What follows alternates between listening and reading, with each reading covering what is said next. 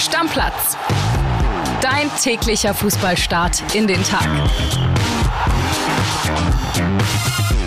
Moin, moin, liebe Stammis. Wir wollen gar nicht lange schnacken, sondern gleich zur Sache kommen. Wir haben nämlich viel zu besprechen und das tue ich heute mit dem Kollegen Van Helsing. Ich grüße dich, mein Ich grüße Lieber. dich auch. Moin, moin. Meine Güte, was war das gestern für ein geiler Sporttag? Ich habe ja nur vorm Fernseher gesessen, also draußen war ich überhaupt nicht, ja. Ich habe angefangen mit Tennis, Australian Open, dann habe ich die Streif, das berühmte Hahnkammrennen in Kitzbühel als passionierter Skifahrer geguckt. Dann ging es natürlich rund mit Bundesliga, über die wir heute ausführlich sprechen, ist ja kein allgemeiner Sportpodcast, sondern es geht nur um Bundesliga. Handball gestern Abend noch, der Schalker zweite Liga gestern Abend noch.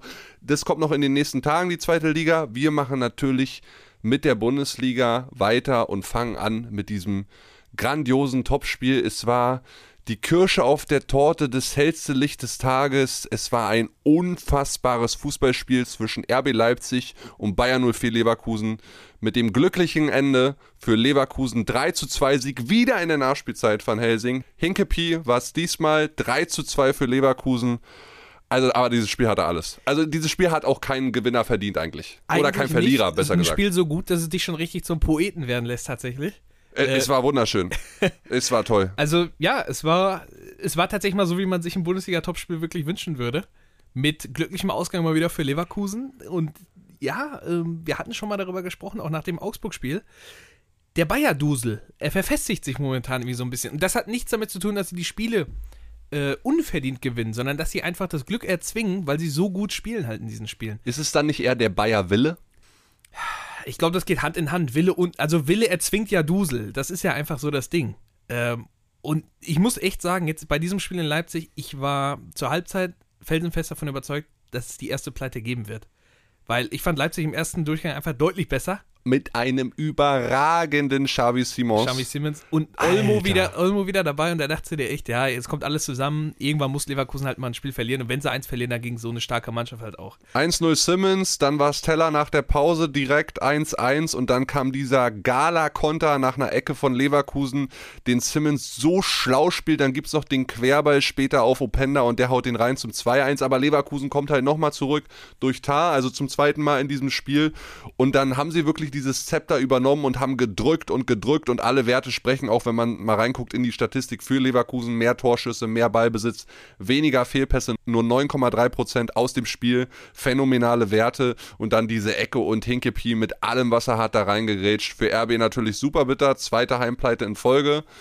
Nach dem Frankfurt-Spiel ist es wahrscheinlich nochmal bitterer, weil du hättest beide Spiele gewinnen können, das erste wahrscheinlich sogar müssen, aber Leverkusen ja. Also ich hab's vor der Episode zu dir gesagt, die spielen eigentlich nur noch gegen den BVB und gegen Bayern. Naja, die Dinger musst du dann ziehen. Wie sie es jetzt momentan machen, ist halt stark. Und vor allem, es waren ja zwei Eckentore auch, ne? Also es waren ja keine fein aus dem Spiel herausgespielten Dinger, sondern nein, Ecken erzwungen und äh, im Stile einer Spitzenmannschaft musst du in so einem großen Spiel halt auch über Standards gefährlich sein. Und das waren sie halt. Über Tar, Hinkapje, dann eiskalt am Ende. Und äh, ja, irgendwie mit jedem Sieg, den sie so ziehen, wächst natürlich dann auch nochmal Selbstvertrauen. Weil, wie gesagt, wir wissen es ja alle, ein paar Spieler sind beim Afrika Cup, ein paar Spieler sind einfach momentan weg. Und selbst die Zweitvertretung zieht sich diese Spiele teilweise aus dem, ich sage jetzt einfach mal Arsch, muss man ja einfach so ganz klar sagen. Also das ist ja einfach stark, wie sie es machen. Ähm, und ja, du sprichst es an. Also nur noch der BVB und die Bayern können sie jetzt im direkten Duell stoppen. Und dieses Bayern-Spiel, also pff, ey, das wird ein Knaller. Das wird unfassbar, wirklich. Gut, Van Helsing, dann lass uns weitermachen mit der Bundesliga-Konferenz des 18. Spieltags und wir fangen an mit der Partie, die urzeittechnisch am allerlängsten gedauert hat von allen, nämlich Bochum gegen den VfB Stuttgart am Ende 1 zu 0 und man muss sagen, diese Partie stand ganz, ganz kurz vorm Abbruch. Warum das so war und alles weitere erzählt uns Max Backhaus, unser Bochum-Reporter, in einer kurzen Sprachnachricht. WhatsApp ab. Schluss in Bochum. Der VfL gewinnt 1 zu 0 gegen den VfB Stuttgart. Ein unfassbar hektisches, spannendes und vor allem langes Spiel. 42 Minuten war das Spiel in der Pause unterbrochen. Grund, ein Stuttgarter Fanbanner hing über dem Notausgang, der ließ sich nicht öffnen. Daraufhin hat es sehr lange gedauert, bis die Stuttgart-Fans das Banner so geändert haben, sage ich mal, dass man die Notausgänge öffnen konnte. Dann ging es irgendwann in dieser Eiseskälte bei 0 Grad weiter. Der VfL hat dann besser ein Spiel gefunden, durch Matos Beros 1-0 gemacht und weitere drei Punkte gegen den Abstieg gesammelt. Äh, so, ich gehe jetzt schnell ins warme Auto, ich friere.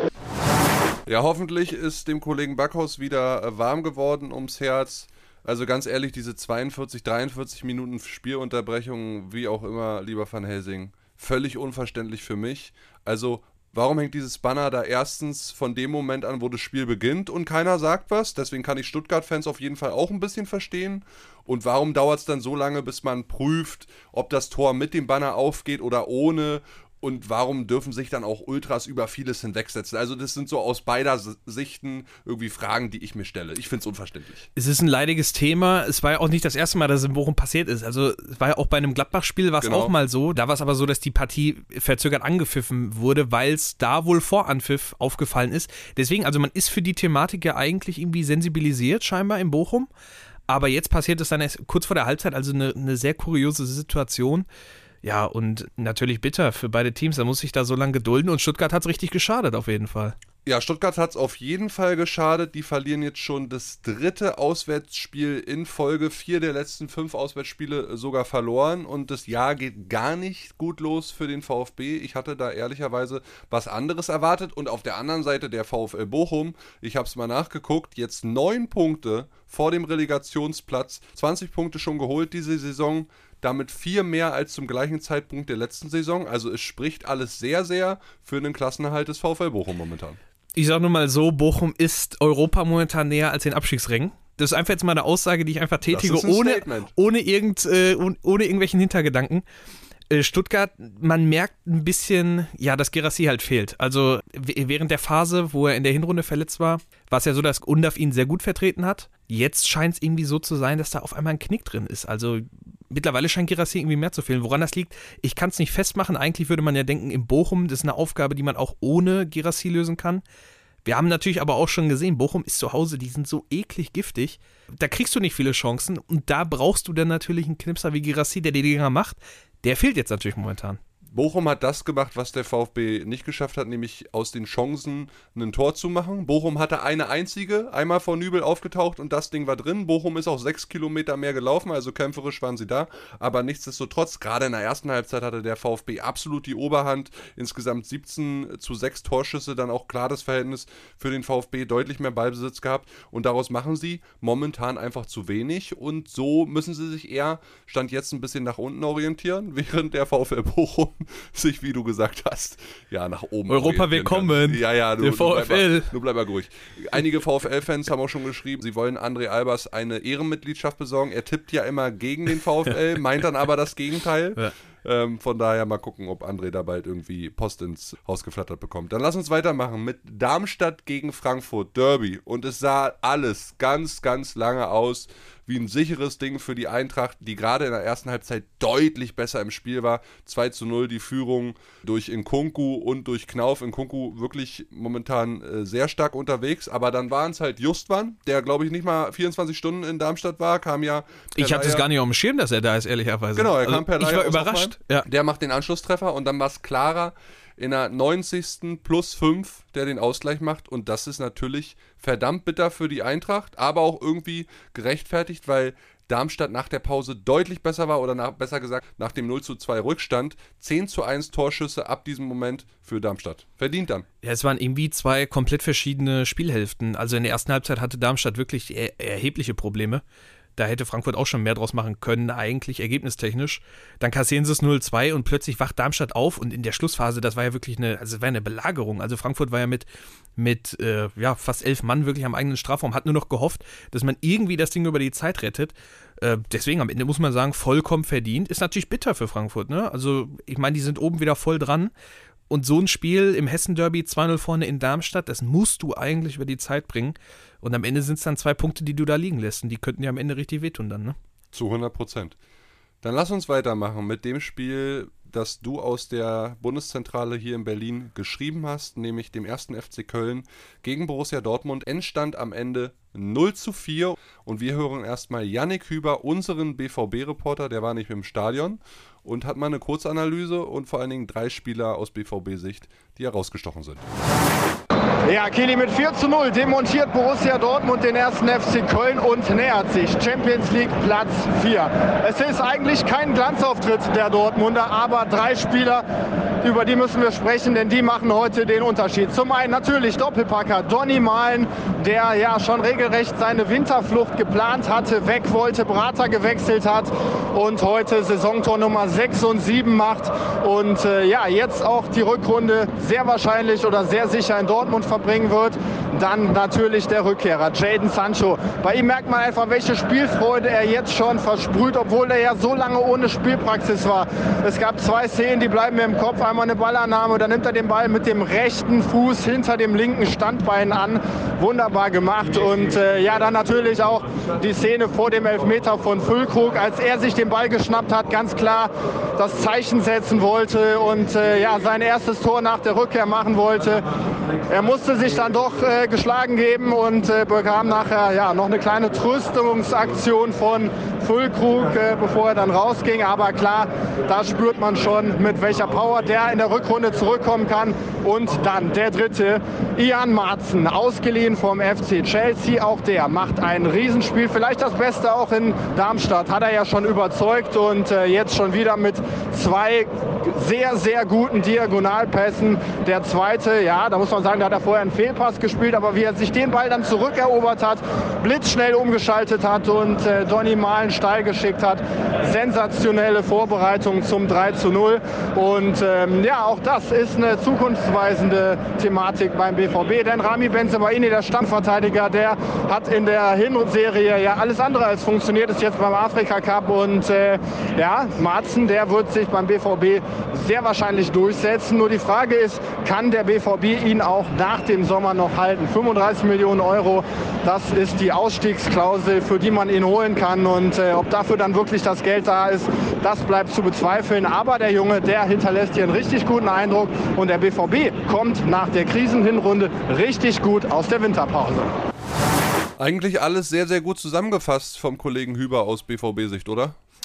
Ja, hat sehr gut getroffen. Man muss schon sagen, sehr, sehr wichtig für, für Edin Terzic jetzt dieser Start. Also zwei, zwei Siege, 7-0 Tore in beiden Spielen. Man muss dazu halt immer noch sagen, es war jetzt Köln und Darmstadt. Ne? Also die beiden schlechtesten Teams der Liga, wenn wir nur auf die Tabelle gucken.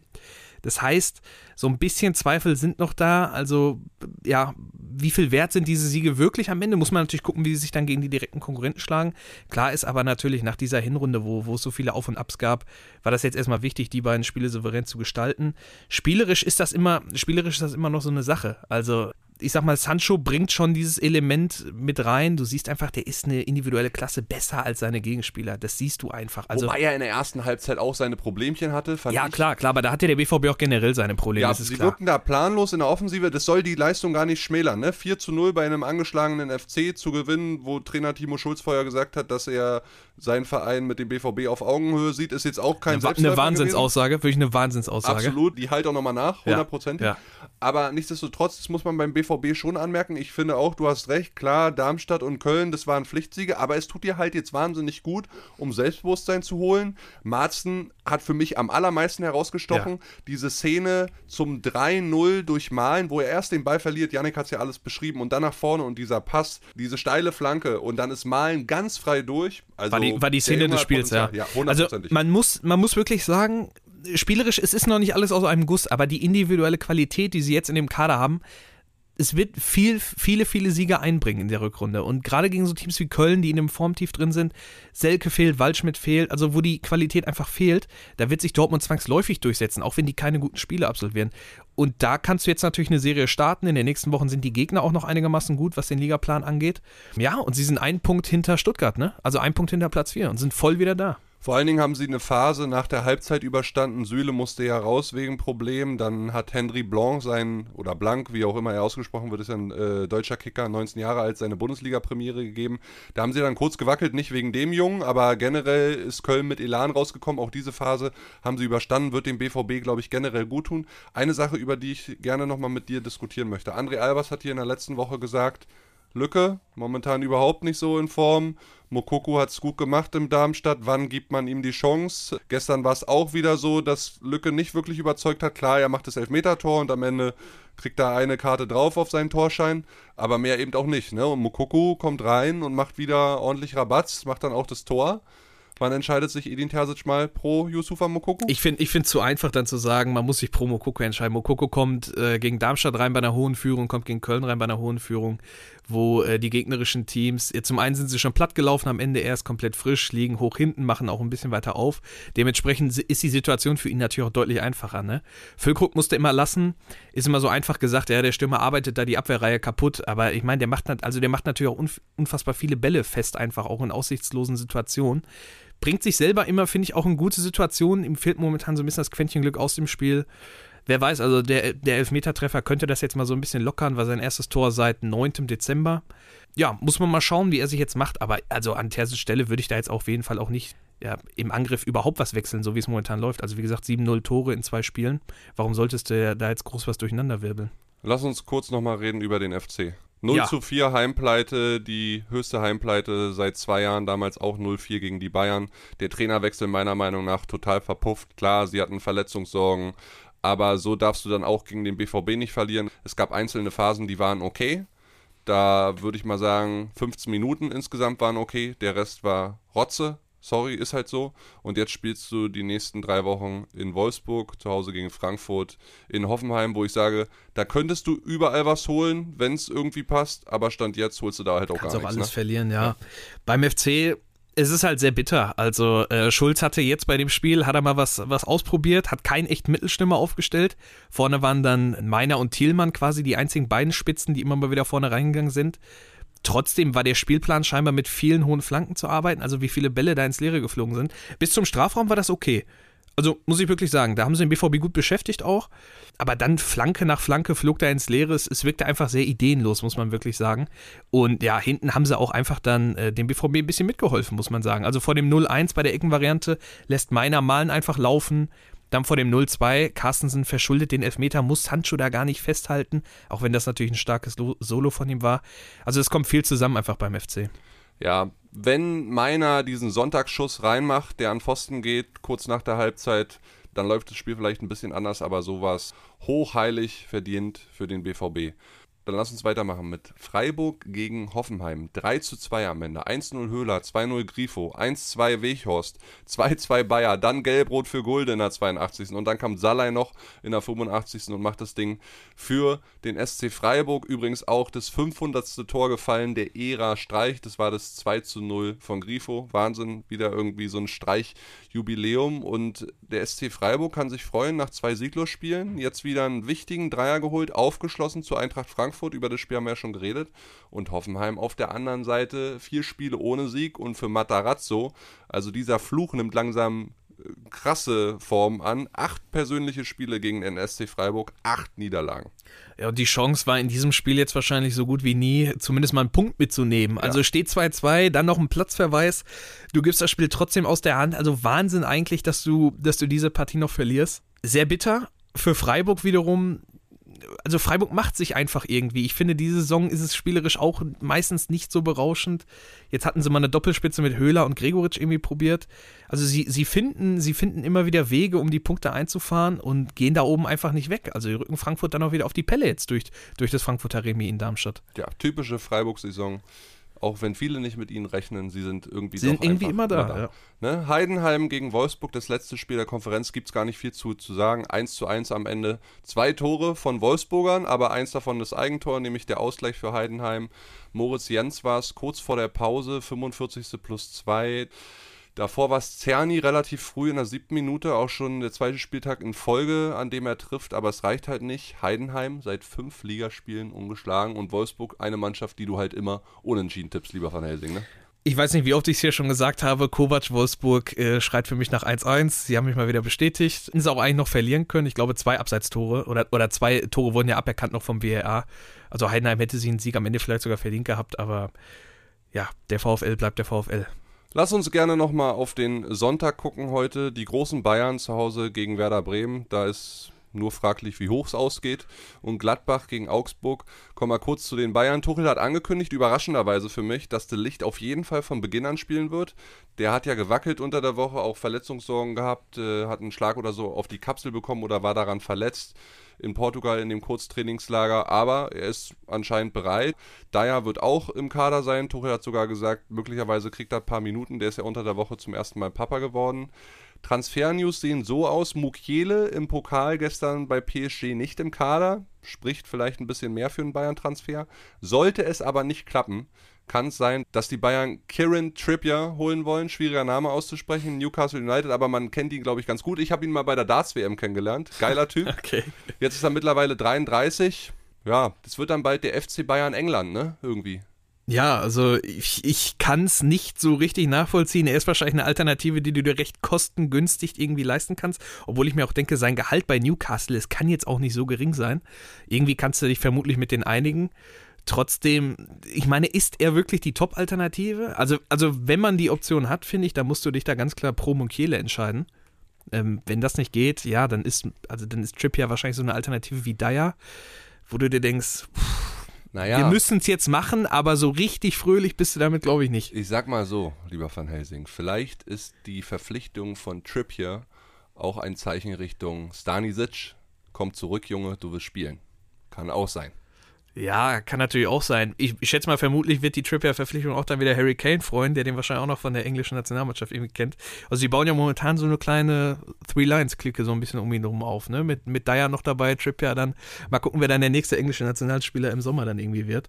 Aber, pff, also ich weiß nicht, was ich von diesem Wechsel auch halten soll. Also Dyer und Trippier ich bin mal sehr gespannt. Das sind für mich keine Top-Lösungen, die den Bayern unbedingt weiterhelfen werden, aber ich lasse mich da gerne eines Besseren belehren. Bin ich auch gespannt auf das Feedback, gerade aus unserer Community, liebe Stammis, dazu gerne Bezug nehmen und mal eine Nachricht auf unser Stammplatz-Handy schicken. Und ansonsten würde ich sagen, Deckel drauf. Vielen Dank von Helsing und wir hören uns morgen natürlich wieder dann alles zu den Sonntagsspielen und wir sprechen dann in der Montagsfolge natürlich auch über die Liga 2. Jo, bis dann. Ciao, ciao. Ciao. Stammplatz. Dein täglicher Fußballstart in den Tag.